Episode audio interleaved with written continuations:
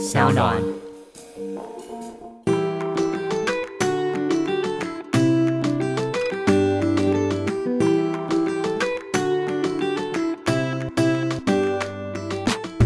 欢迎回到 Ivy 爱公威。今天呢，邀请到的是一个非常非常特别的来宾，也是我们节目做到至今从来没有邀请过的类型。我们欢迎谢怡安，怡安。Hello，大家好，我是怡安。哎，你可以简单介绍一下自己，还有台北地方译文工作室吗？好，没问题。大家好，我是台北地方译文工作室的成员，我也是个作家，我叫谢怡安。然后我平常其实是都在写一些跟什么，比如说妖怪啊、都市传说啊、鬼故事啊有关的东西。我出了两本书，一本是《特搜台湾都市传说》这本书，它是一本非虚构的写作，然后里面呢剖析了十三个台湾的重要的都市传说。你如果去看目目录的话，你一定会觉得说，哦天哪，这些东西我有听过。像比如说有一些什么，哦。就是吃肯德基可能会发现说它其实有超级多只鸡翅啊，其实基因改良鸡啊，然后或者说什么那个去游乐园做大怒神会惨死啊之类的的这种传说，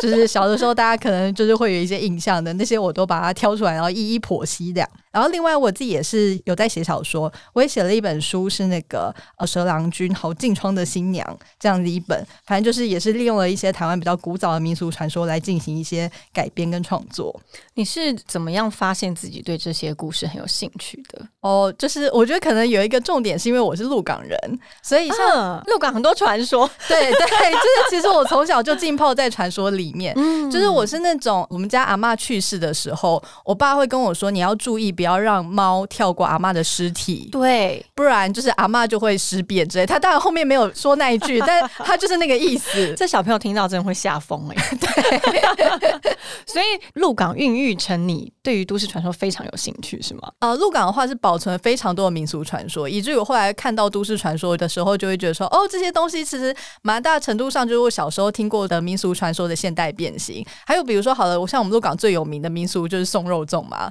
就是大家可能都有听过，就是要是有人上吊自杀的话，就是要把他的那个煞气送到海边，要送出去。他的什么东西送到海边？煞气就是认为说，人要是自杀的话，他会有一股强烈的怨气留在他自杀的那个绳索上面。是然后所以一定要把那个东西送出去，不然就会导致镇上可能有其他人会接二连三的自杀。嗯哦，所以那跟肉粽有什么关系？因为通常以前人自杀的方式都是上吊嘛，对所以他们隐喻说上吊的人就是被绳子捆着的样子，就像是肉粽一样。哦所以意思是说要把肉粽，也就是上吊的人的那个形象送出去，所以叫做送肉粽。嗯但小时候大家都以为说，哎、是不是有肉粽可以吃这样？这是你不讲，我完全不知道哎、这是来自于鹿港的一个不算传说，对不对？呃，我们传统的民俗仪式，对对对，是习俗。呃，因为其实今天制作人在跟我聊到说，呃，我们可以邀请怡安呐、因为现在鬼月的时候刚好可以来聊这个主题。然后我心里一开始是蛮抗拒的，因为我非常非常害怕这些东西。但是其实我在了解怡安他的作品，他的其中有一本书叫做特搜台湾都市传说，对，特搜台湾都市传说。我在翻开来看的时候，发现它其实并不只是在告诉你这些故事有什么，而是它是更深的去探究这故事的背后，包括我们的文化背景，然后还有地理位置，还有各个的原因，造就为什么人们会相信这些传说，以及为什么这些传说可以持续的永流至今，对不对？对，那你自己从可能从鹿港小时候的生长环境，让你发现自己对这方面非常有兴趣，然后就开始做研究了吗？嗯，对，就是我后来就是在大学的时候加入我们台大的奇幻社，然后后来台大的奇幻社的社员嗯就是成为了我们台北地方译文工作室的主体。嗯然后当大家在找那些妖怪传说的时候，比如说有一些什么呃犀鸟吊球桃、西高棒最牢，对就是这个是对对对就是猫咪要挂树头的，猫咪死掉了以后是要挂树头嘛，对对对对对然后要不然传说它就会变成猫鬼，就是要是把它埋到土里面，过一阵子它就会变成妖怪跑回来这样子。对对对，然后当就是那个我的工作室伙伴在跟我分享他们查到的这些传说的时候，我就说：“哎，其实我们乡下的那个树上就是会有猫哦。”他们就会吓死，就想说什么都已经二零那个时候可能是二零一八吧之类的，然后就会想说都已经到这个年代了，为什么还有人就是那个家里的树上会有掉那个死猫的尸体？嗯对，但我那个时候就想说，哎，这些东西对我来说就是生活。嗯嗯嗯，我觉得很有趣的是，你其实你对于这件事保持好奇，而且你会去想要了解原因。我相信现在的听众如果是七年级生，一定非常有共鸣的，就是我们那时候年纪小的时候听到的一个新闻，看到了新闻，或者是你听到了一些传说，关于人面鱼这件事。人面鱼由怡安来帮我们讲一下这故事好了。如果现在有八年级生，诶，八年级生应该也知道这故事吧？八年级生可能会稍微有点难，因为我自己是八年级，我是八年一班，就是八一年生的。但我那个时候一九九五年，我那个时候就太小，所以我都是长大之后才知道，就看到 PTT 讨论才知道。但如果比我大的，比如说如果是七年级生的话，很可能就是小的时候就直接看到电视上，完全，而且是新闻，我印象很深是新闻。而且今天我在看到你的那个你在讲人面鱼这个故事的时候，我马上转头问我男朋友说：“你知不知道这故事？”然后他说知道，然后他说他一直觉得那就是一个故事，他觉得是鬼故事。然后我说不是，这是真的。我说这是新闻，所以我觉得这很有趣的是两个不同的时空背景，两个不同接收到资讯的来源。我接收到的是从我记得那时候有报纸，对，有报纸，有报纸。对我接收到是报纸，然后对于我的。观念里，我觉得报纸就是真实的事件啊。对，但但是对我男朋友说，那个就是他听到是可能朋友说，所以对他来说就是一个鬼故事。可以跟我们分享一下这个故事，你自己探讨背后的一些意义吗？他一开始其实是就是他原本算是一个传说，对。但是有一个那个自由时报的那个记者，他去采访了这个传说，就他就发现说，哎，原来有一张照片在流传，然后这个照片后面有一个故事，是说就是有一群人他们到河边去钓鱼，然后钓上来之后呢，却发现说，哎，他们在吃这个鱼的时候，鱼居然会说话，就是说 “he ba ho j a 这真的超可怕的。对，然后他们全部都吓坏了。然后有人呢，就是在那个吓到的时候呢，还是赶紧拿出相机拍了一下那个鱼，然后就发现说那个鱼上面有一张人脸。嗯哼，然后接着就是这些人他们就接二连三的死亡啊之类的。后面有这样子一个事情，但这个事情呢，我们其实不知道是真是假，它主要是以传说的方式流传。嗯哼，然后这一位的报纸记者，他当时听到这个传说，他就想说他。要去报道这个传说，嗯，但是因为他没有找到最初的来源，就是他只有听人家就是二手的转述，对，然后再加上他的那个栏位，其实就是我们现在报纸可能会有栏位之分嘛，地方译文趣事，对对？对，他的栏位其实本来就是可以刊载一些地方奇闻的，对，所以他就决定说，那他就把它当成一个传闻刊载上去。但就在刊载的那个时候呢，就是他的上司就决定说，哎，要把开头的有此一说的那一句拿掉，就直接变成一个很严重。这句话非常重要，哎，有没有这句话就会变成我自己从小印象深刻，觉得这是真实或者是故事的差别。对，但我觉得上次的考量可能是这句话它对于流量的影响也很重要，就是你拿掉，那流量一定是上涨的。对，所以呢，所以他这个故事。为什么你觉得这种故事可以持续流传到现在？我认为每一个传说啊，或是每一个我们听来的故事，可以持续传言，都是因为它跟死亡有关系。你有这种感觉吗？嗯，就是其实以都市传说来说的话，就是其实人们会喜欢一些跟自己生活相关，但是又非常新奇的主题。然后跟死亡相关的、跟性相关的，其实都是这方面的。其实可以看大家平常最爱聊哪一种主题的八卦，就知道八卦对对？人们天生对这些主题是感兴趣的。对，所以如果今天呢，你想要制造一个永久流传的一个故事或传说的话，其实就会从八卦那边开始挖起。对，你可以先去看一下，就是八卦那个模式，看大家喜欢哪种，就是新山色。啊，耸动的啊之类的那种故事，就往那个方向下去创造。那你自己有想说要就是自己创造一个传说吗？没有，我放弃。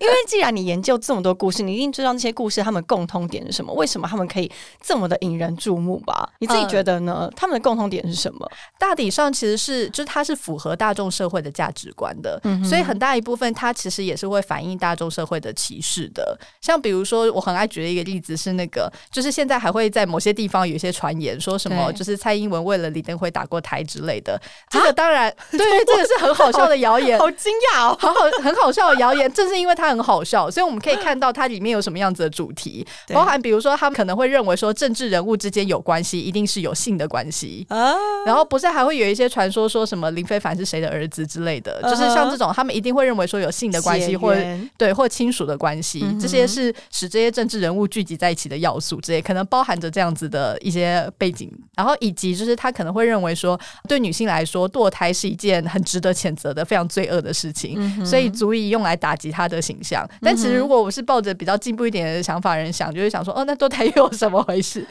又有什么关系？这样子对。但是对于可能比如说一些比较传统的群众来说，就是一个女性人物居然打过胎之类的，对他们来说可能就会觉得足以成为他们讨厌他的理由，或觉得他很不干净、很肮脏的理由之类的。的。对，但这是因为它很好笑，所以我们可以很轻易的分解它。那有没有你觉得非常难，就是去追溯到底为什么这个东西可以组成出来成为一个传说的？其实大部分的传说，它最初的来源基本上都是找不到的，就是我们都没有办法找到说，哎，到底它一开始为什么会流传？然后，但是其实，比如说在分析的过程当中，我觉得比较难理解到底为什么它会影响很大的，很可能是跟图像或者是影像有关的。嗯，像比如说，好的人面鱼，如果我们要去分析它里面的恐惧，可能可以说，哎，可能大家会对于鱼有生命，然后或者说会对于吃掉的东西有生命的这件事情，多多少少会感到一些恐惧。但其实我们平常也都在吃肉吃鱼，但是那种时候大家就不会感到恐惧。只有在人面鱼的这个情况的时候，我们会觉得里面好像有这种恐惧。但我觉得这很大一部分其实是因为它涉及图像，就是因为人面鱼有照片留下来，所以大家会觉得那个是真的。我到现在就是在看你那篇的时候，我都还就是心中脑中有一个画面，就是那个鱼跟上面有一张脸的画面嘞，就是。我觉得是心灵从小受创，因为那个画面真的很具冲击性，那很具冲击性。而且听说那个时候鱼价直接下降十块钱，对不对？对对对，就是鱼价直接大跌，然后还要素食店高朋满座，然后素食店就会在就是很久之后都还继续把那张照片列印着，然后告诉人家说：“哎，不要吃鱼，鱼会说‘鱼巴喝假不？”对，真的，我觉得这真的太有趣了。其实从这个方式去切入，就是关于地方奇闻异事啊，或者是一些都市传说。或者是一些让人家所谓的鬼故事，我觉得都是好像心里就比较不会那么害怕跟恐惧了，对不对？因为你自己研究也是用这种心态去做的嘛。对，我觉得可以分成两层，就是鬼故事的话，有比如说鬼故事的内容的部分，然后这个东西它到底是真是假，其实是我们没有办法去解释的，就是毕竟我们就是没有办法再回到那个现场去访问那个鬼之类的。对，但是另外一层是我们可以去确定它真实存在的，就是人们在传说这个鬼故事的这件事情，这件事真。实存在，所以我们至少可以去分析的层面是，到底为什么人们想要传说这一些鬼故事，或者是这一些奇怪的传说？这样，嗯，我觉得既然切到鬼故事，我们好啦，还是要面对。我们来讲一下鬼月的禁忌好了。我自己，你知道，我其实也算是个迷信的人，也就是说。小时候就被爸妈告诉着鬼月的时候不要一直提到这个字啊。那算了，我们今天做节目，我们就是依照那个节目顺序好了，还是要提提一下鬼月禁忌。你可以跟我们分享几个鬼月禁忌吗？是不是有人说什么晚上不要晒衣服啊？是只有鬼月吗？这个吗？就是以前的话，其实不是不只是鬼月的。然后首先要先说明一下，就是鬼月这个概念，其实是在战后才越来越发展起来的。哦，真的吗？对对，像比如说我们传统的呃民俗里面会认为说，就是最主要。的节日可能是，比如说七月初七的时候要拜拜，对，然后以及七月十五的时候要普渡，嗯，并不太会有，就是一整个月都是鬼月，对，它切整整一个月，对，而且切这样整整一个月，就是其实是好像仿佛一年到头就是鬼都在之类的，但其实就是最主要这个传统的月份，它其实大部分是跟普渡跟祭祀是相关的，嗯，但是后来在进入现代社会之后，开始把它的概念变成衍生为，比如说鬼月不要结婚，然后或者说鬼月不要演。可或者说不要买房子之类的，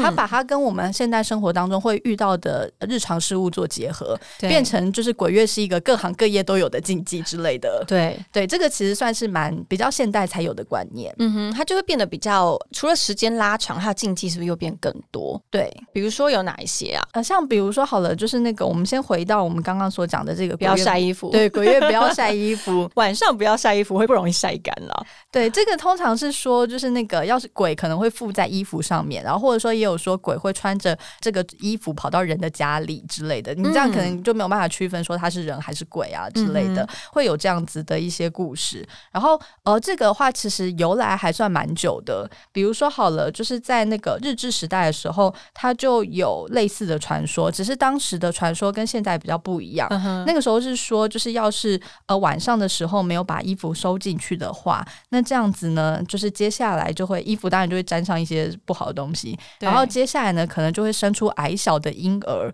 或者说原本怀孕的会导致无孕，也就是变成流产那样子。对，在以前日治时代的时候是有这样子的说法，跟现在其实有一点不太一样。它其实你自己觉得这些故事或者禁忌有些科学的根据吗？呃，我觉得是有的，就是比如说，因为我们现在的生活其实已经跟以前不太一样，但我们可以稍微去想象一下以前的农村生活，对，就是那个时候可能大家都不是住在公寓里面，不是住在城市里面，然后衣服晾在外面的情况之下，要是有人晚上回来的话，看到那个衣服可能会以为有人在那边，可能很容易被吓到。比如说孕妇吓到以后，就可能对宝宝会有影响，然后可能就会长得比较矮，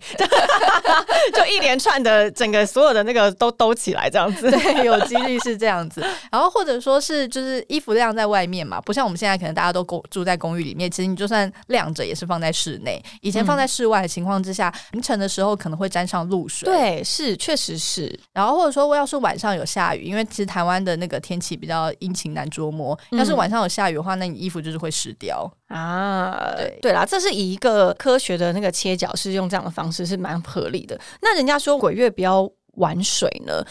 真的，我从小就是放暑假的时候。因为放暑假就是鬼月的时候嘛，就是有切到那个时间。放暑假的时候就会一定会有新闻都会说鬼门开，然后要注意自己家里面的孩子，不要让他到海边去游泳啊，什么很容易发生意外什么的，就讲的这种非常隐晦。可是大人就会把它勾成就说什么跟你说哦，因为什么抓交替啊，会有人在下面抓你的脚啊，然后常常还真的就是在暑假的时候就会非常多小朋友是在海边有意外，对不对？对这个的话，其实其实像是水鬼的这种信仰算是存在蛮久的，就是像比如说。清代的蒲松龄有一篇，就是他不是写了《聊斋志异》嘛？对对对，里面有一篇王六郎，他就是在讲水鬼的故事。就是水鬼原本要抓人交替，但因为他的人类好朋友就是一直不让他抓，所以就变成他就积了不少阴德，后来就去当土地公那样 啊。所以原来土地公的前世传言他是一个水鬼。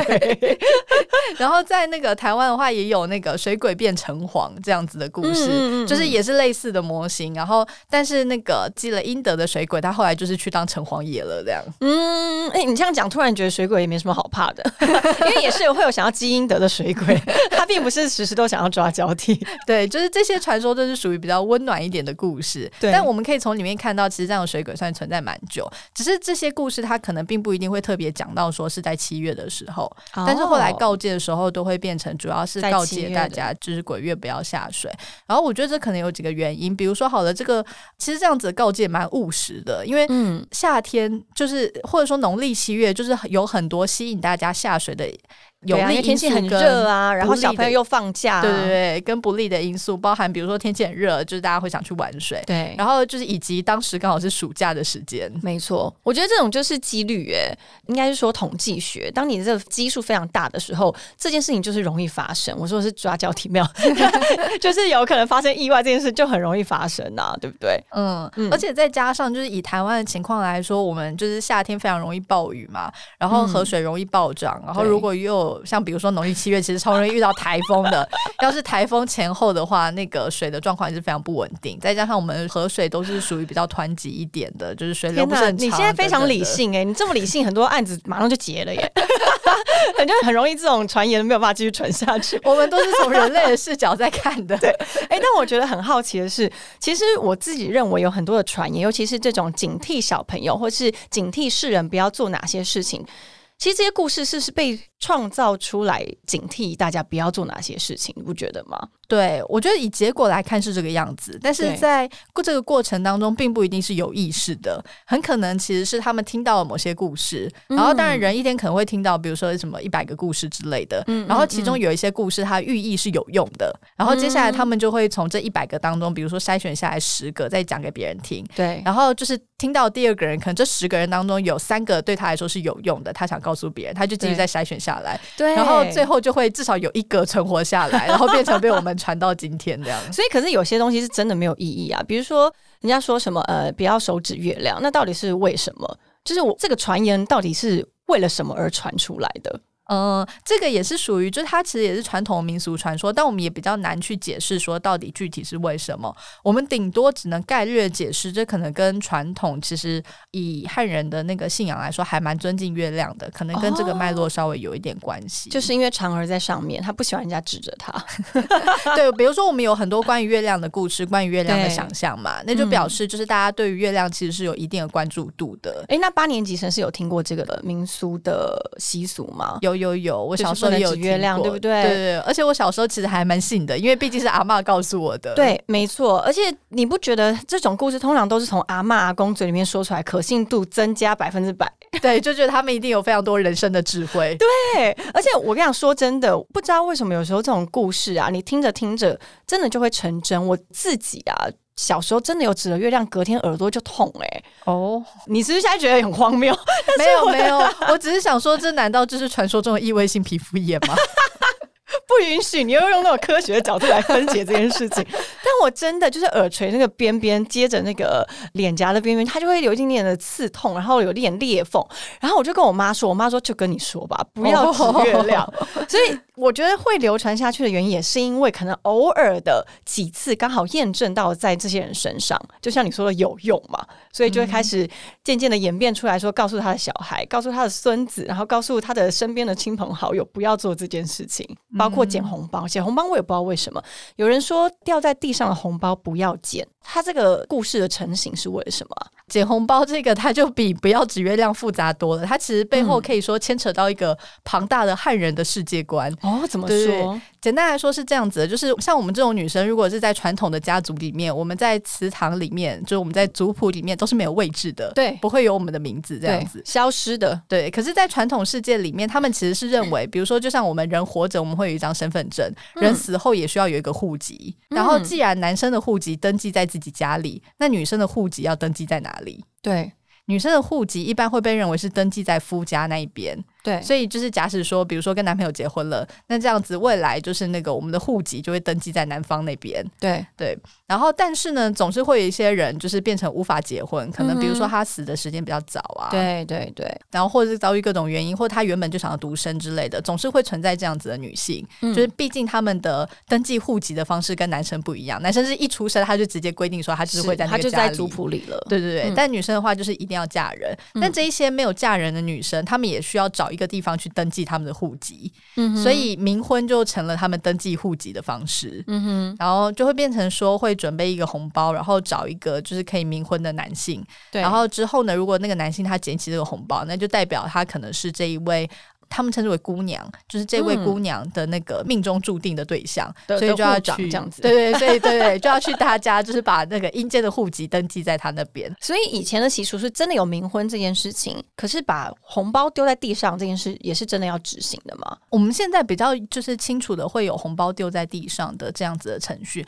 但我记得好像各个地方又不太一样，并不是每个地方都要丢红包。嗯我现在有点忘记，但就是每个地方他们的那个具体的细节其实是稍微不一样的，对只是现在变成就是捡红包这个算是最有名的这样。嗯，哦，有一些会是托梦，像比如说可哦能是就是那位姑娘，她就托梦说，就是对哎、我想要跟谁谁谁冥婚那样。对对对，哦，所以其实这个故事一样背后也是蛮温馨的，表示从以前古时候就开始想到了男女平权这件事。当然说不平权中的平权啦，等于是让女孩子可能也有一个存留在这世上的证据嘛，对不对？我觉得有点像是就是不平等制度下的自力救济的方式。对对对，就是互助会，然后想出了这个方式去解决它。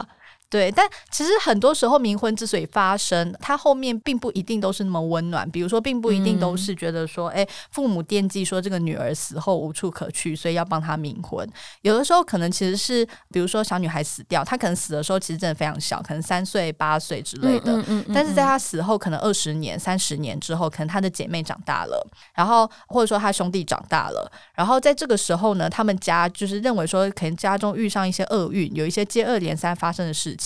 然后或者说有谁生病，然后可能家中人接二连三出意外之类的，对在这种时候，他们就会怀疑说，哎，是不是我们家的运不好？然后就开始回头找原因。这个时候，他们可能就会想到说啊，在二十年前有一个八岁就死掉的小女孩，该不会就是因为她没有冥婚，所以她在作祟我们家吧？这明明就在那边互相相怪、欸，这超级没有道理的。对我们现在想都会觉得很奇怪，可是就是当时要是生活在那个价值观里面的人们，他们可能会觉得这样很正常。他们可能需要有一个说法跟解脱，就是他有一个窗口，然后来归纳吧，来去归纳说我们整个家族这么衰到底是为什么这样子。对，然后有部分其实实是因为未婚而死的女性，就是她在死亡之后，她就会成为一个不安定的因素，就是人们就会认为说她是家中的鬼这样子，因为家中有被祭祀的是祖先，然后没有办法被认真祭祀的那就是鬼，所以就会变成说，哎，有一些女生可能死后，她们的那个坟墓是没有办法进家中的那个祖坟那一区，她们可能就是在另外的地方有一个小小的坟墓，嗯，然后或者说她们排位就是在家门的后面之类的一个很阴暗的小地方偷偷祭拜。嗯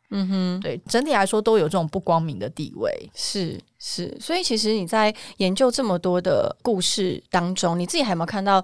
有哪一些故事，它的背景其实也是成立于就是男女这么不平权的一个时代呢？其实我觉得这样子的东西还蛮多的，像比如说在军中鬼话里面，也就是有很多是。会说女生是被什么士官长啊或者连长啊强暴而死，然后之后就在厕所里面徘徊啊之类的，有很多这样子的故事。天哪，天哪！我只能说，女性在这种民俗的故事中的角色占的蛮重的，因为你看，包括红衣小女孩，然后还有很多人家说的什么女鬼啊，或者包括这个红包的故事，其实大部分都是女性。哎，对。你自己有你想想为什么会是这种原因吗？我觉得这个基本上也是一个大到很难有一个比较明确的框架去解释的。嗯，但我觉得整体上来说，就是比如说可能跟传统女性的地位，就会导致他们其实，在性质上是跟鬼比较接近的。因为男性就是不太有机会成为鬼嘛，就是真的要你死后没有什么道理，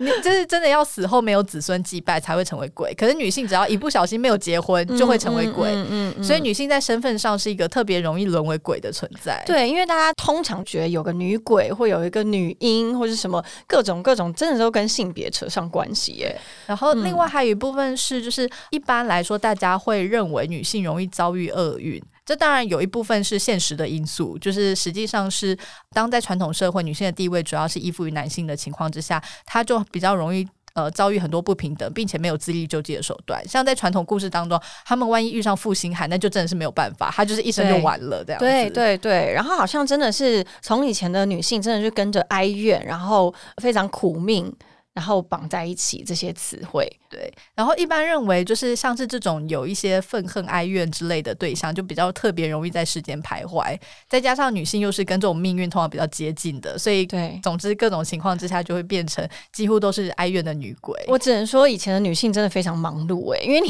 要在鬼故事里面嘎一脚，然后你生活中又要带小孩，还有很多很多的事情要做。我觉得是包括台湾电影里面也其实有非常多这种鬼故事的原型，红衣小。女女孩是不是也是？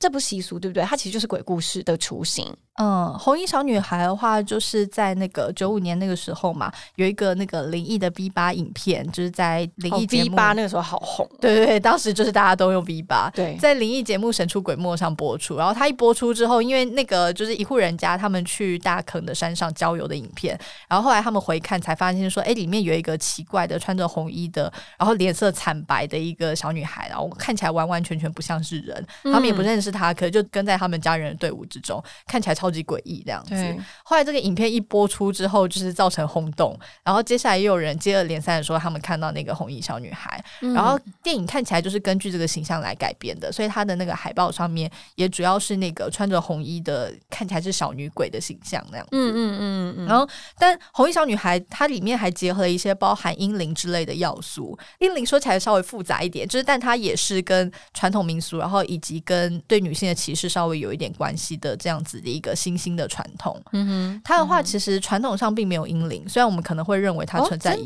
久。对 我一开始查到的时候，我也是觉得蛮惊讶的。对，它其实是从日本引入的，大概是在台湾的七零年代的时候，那个时候可能有人去到日本，发现说，哎，日本有一种叫做水子供养的东西。水子，对，就是水子是他们称呼流产掉的小孩，称之为水子，因为就像水一样流掉。对，然后。他们当时因为有一些寺庙，他们为了应应一些比较现代化的情况，所以他们就推出了水子供养的服务。然后可能是这样的服务被引进到了台湾来，然后台湾就把它改造成婴灵，就是说，要是那个堕胎掉的小孩就会变成婴灵，然后会回来附身在妈妈身上。然后所以妈妈这个时候呢，她就要去那个庙里面去供养他。然后供养的话，那个时候要花的钱其实还蛮贵的，就是很可能相当于现在好几千那样子，嗯要去供养这个婴灵，然后这婴灵才不会才继续缠着他之类的。对对对，然后其实这个东西在八零年代的时候传开，嗯当时其实不少的新闻他们都注意到这件事情，然后他们其实是对于。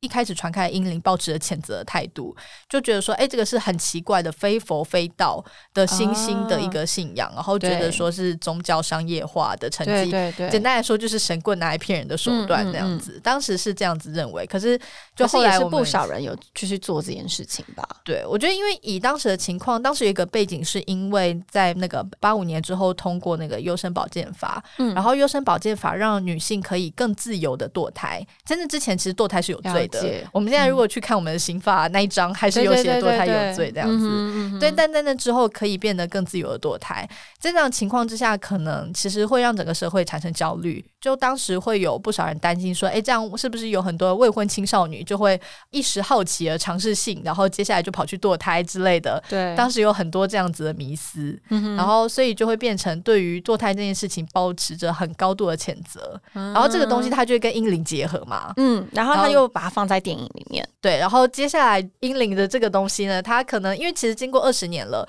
二三十年到我们现在，我们已经觉得说它是一个传统，所以这代表它跟我们的想法其实是很契合的，以至于它现在已经成为我们社会上大家普遍认知到的东西。对我以为这是很早很早就已经流传下来的一个习俗，哎，对，但这表示它跟我们整体社会思想真的是非常契合蛮契合，所以 才会有一种浑然天成的感觉。这也就是为什么电影会把它拿来当做主题了吧？因为其实电影要的就是有最大的共鸣啊。对，可能就是电影他注意到了阴影这个东西，对于当代人来说依然有某种很恐怖的感觉，所以他就利用这个恐怖的感觉来做恐怖片。毕竟他要是选一个过时的恐怖感的话，那大家当然就不会感兴趣。对，真的真的，我觉得是不是包括《中邪》这部电影，你自己有看过吗？呃，中邪我没有看，但我大概知道他用的就是我们鹿港最有名的松茸。对呀、哎、你可以跟我讲一下这个习俗吗？因为我觉得我好好奇，我在看这个资料之前，我其实根本不知道有这个习俗、哎，哦、就是那个上吊的人，就他们那个绳索要送出海边的这个习俗。送出海边是真的把那个绳子拿到海边去吗？传统上的话是，就是应该是会把那个绳索送出去，但是呢，就是其实，在现代演变的过程当中，也不只是送上吊的人，因为现在自杀的方式比较多元一点嘛，是可能有人不是上吊，有人可能比如说是烧炭之类的。嗯其实我有位亲戚，他就是烧炭自杀，并且他也被送肉粽这样。对然后，所以呢，就会变成说，现在可能其他的那那个自杀的方式，也许他们会找到一个方式把它送出去，可能送一些象征的代表物吧。所以送肉粽是真的有肉粽这个东西嘛？然后送给谁？因为他这这件事情，我觉得非常的，我们完全没有概念哎、它是传统上通常大家自杀都是使用上吊的方式。对，所以上吊的时候人会悬挂在那边，然后那个形象被认为很像肉粽，所以它这只是一个词，去把它做一个拟人化这样子嘛？对，它是用来概括这个，这一件事情，对了解，所以根本没有肉粽。对，没有肉粽。我小的时候一开始听到，因为因为我就住在鹿港嘛，然后我们住的那个地方呢，附近有靠近一些大型的排水沟，然后那些排水沟就是其实如果有送肉粽的队伍，他们很可能就是会从那边经过，嗯所以我小时候可能就会被我妈告诫说，哎，今天晚上有送肉粽哦，没事不要出去乱跑。所以大家都会知道，就是大家嗯都会邻里都会相传说今天晚上有这件事。对他会公告，他会公告，可能公告，你说在里长办公。公室门口，现在可能透过一些现代化，可能会在赖群组里面公告之类的。就是这个习俗，其实到现在都还是有的嘛。呃，对，现在还是有。我们那个时候应该是可能会透过学校老师，就是跟学生讲说，哎，今天就是晚上不要出去乱走之类。嗯因为毕竟那个时候什么简讯啊，或者是那个赖还没有现在这么发达，所以可能会透过这些方式。现在可能真的是通过群组，对，现在就是直接在什么我爱鹿港小镇里面，然后就说哎鹿港社团那边有送肉粽，请大家回避这样。我觉得好有趣哦，而且我觉得包括我们自己七八年级生，可能在。从小在学校里面就听到非常多的鬼故事，就包括什么晚上你不要对着镜子梳头梳超过七次哦，还是几次？哦，对，还这个是什么梳九十九次？什么？你可以讲一下这故事吗？这故事的原型是什么？对镜子系列实在是太多了，包含比如说什么不要梳头发，然后对还有还有什么不要对着镜子削苹果之类的。啊，对，像说你可以看到你的前世，对不对？对对对，然后还有什么可以看到未来的丈夫之类的。有，你知道小时候小女生都会觉得说好可怕、哦，但是我也想看，但但我没有做这件事啦。然后还有一些是什么不一定是对镜子，有的是说对水的。因为水也可以看到，一样是反射，对不对？对对对对，像是这种就系列还蛮多的。嗯哼嗯哼哼，这个我印象当中应该是从西方传过来的哦，真的吗？嗯，它很可能是透过电影来传播的。哦，我以为就一样是一个很误会的，以为真的是我们的传统留下来的耶。嗯，没有，不是。可以想想嘛，就如果真的是传统的话，以前的镜子没有像现在这么。明亮对，这么明亮。以前是铜镜，对，可能没有办法做这件事。对，哦，所以它是从西方传过来的。嗯，那校园鬼故事呢？还有什么可以跟我们分享？真的很经典的校园鬼故事的话，很可能其实在台湾的校园可能就已经有一些原生的鬼故事传了一段时间。但整体来说，里面比较早的很可能是国父遗像的鬼故事。哎，是什么？跟我们分享一下。就是像比如说，好了，可能会有人说他们看到国父遗像流血泪这样子。嗯，就是可能是悬挂在大礼堂的国父遗像，然后有人会说什么？我在那个大家集合的时候，我看到了，就是国父遗像真的流出血泪来。然后因为国父遗像开始在教室里面悬挂的时间其实还蛮早的，嗯，所以他很可能，也许这样的故事可能从六七零年代就已经开始有流传。但整体来说，学校开始流传大量的鬼故事，应该是在九零年代。那个时候也多多少少跟日本的学校怪谈的风潮是有关系的哦，所以是从日本的风气传过来的。对，就是台湾可能原本就已经有一些自己。原生的鬼故事，但是台湾在继续发展校园鬼故事的这个过程当中，又吸收了一些就是日本的传说，就变成其实有很多的台湾的校园鬼故事，它的整个概念是跟日本非常像的。嗯哼，像比如说好了，呃，我觉得最像的例子是那个楼梯的鬼故事。嗯，不是会有说什么不要数楼梯吗？对，楼梯会少一阶，然后少的那一阶就会把你抓去填那一阶，所以要是有人数到楼梯，发现我现在毛了，对他接下来就会消。失他的同学们就会找不到他，对，然后故事就会说，就是在经过数年以后，就是终于当初数楼梯的那个人的尸体被找到了，嗯，他就是在他们那一栋楼的楼梯的下面，就埋在那一节里面这样。唉，其实我有时候都觉得说，这种故事跟传闻到底有什么存在的意义呢？是要提醒孩子们走路的时候要小心吗？我觉得它是透露出一个生活当中有机会冒险或者蕴含危险的面相，就是好像你有一个奇妙的管道，而且那个管道其实是一个你很轻易可以取得的管道，然后你通过那个轻易的方式，你就可以去到异世界，或者你就可以抵达一种很离奇的死亡，好像存在大体上来说存在着这样一种想象。我觉得这种想象可能是对于人们的枯燥生活的一种反扑吧。是，或者是一个调剂吧，因为有时候很多人小时候就会喜欢说鬼故事吓别人啊，或者是当你自己发现你自己讲的一个故事有持续被流传的时候，反而自己会觉得哦，原来我是有这个能力的。对啊，或者说人们喜欢生活当中有一些危险刺激的东西，嗯嗯嗯，对。然后因为平常生活真的太无聊了，就是真的太安逸、太无聊了。尤其是你在学校里面，每天就是上课，然后那个中间下课，然后吃午餐，接着放学之类的，每天的生活都是一样的。但是万一有人告诉你说，哎，其实要是数楼梯的话，可能会去到异世界，就仿佛觉得说，哎，好，我有在学校了，对，好像我们在学校里面也是有一些刺激的东西嘛，不是只有上下课这样。我觉得这真的是用这种方式去来做。一个总结，我觉得其实是蛮好的，因为其实这些故事的传言，我觉得应该说事出必有因，所有的。民俗的一些习俗啊、故事啊，它都是有它的来源的。那你自己在做这个研究的时候，你也是用这样心态去做研究，然后你也是希望给社会大众有这样子的概念吗？我自己觉得比较有趣的是鬼故事，虽然说我们很常在传，大家很爱讲，但其实鬼故事大家很常会忽略掉，鬼故事当中是有人的参与的，就是我们中间在传的这一层，这就是人参与的部分。对对对。然后鬼参与的部分是属于我们的未知领域，可是人参与的部分其实是一个蛮好。观察，哎，大家到底平常是怎么样沟通的？到底人们都关心一些什么样子的事情？可以进行一些社会学式的观察的一个蛮好的面向。是，但这是因为大家以为鬼故事都是鬼的世界，所以常常忘记里面人的存在，其实也是可以好好分析的对象。我觉得你的这个观点非常非常特殊，等于是你抽离出来，你没有存在里面，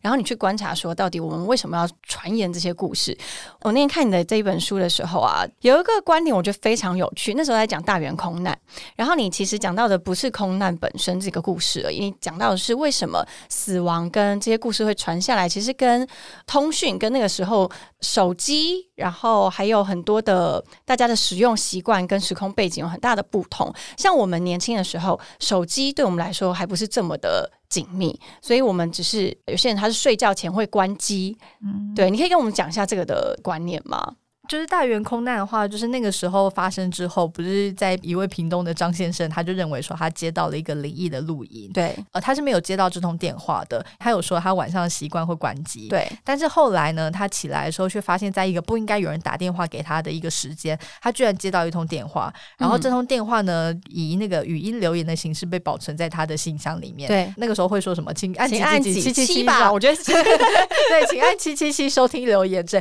所以他就按了，然后并且他把这段留留言录下来，留言内容是一个男性，就是以台语说的说我不爱西底家，然后后面有海浪的声音，嗯，然后他听到这段留言之后，很快就认为说这个应该跟几天前发生的大远空难是有关系。而且他认为说，他收到的时候刚好是头七的前一天，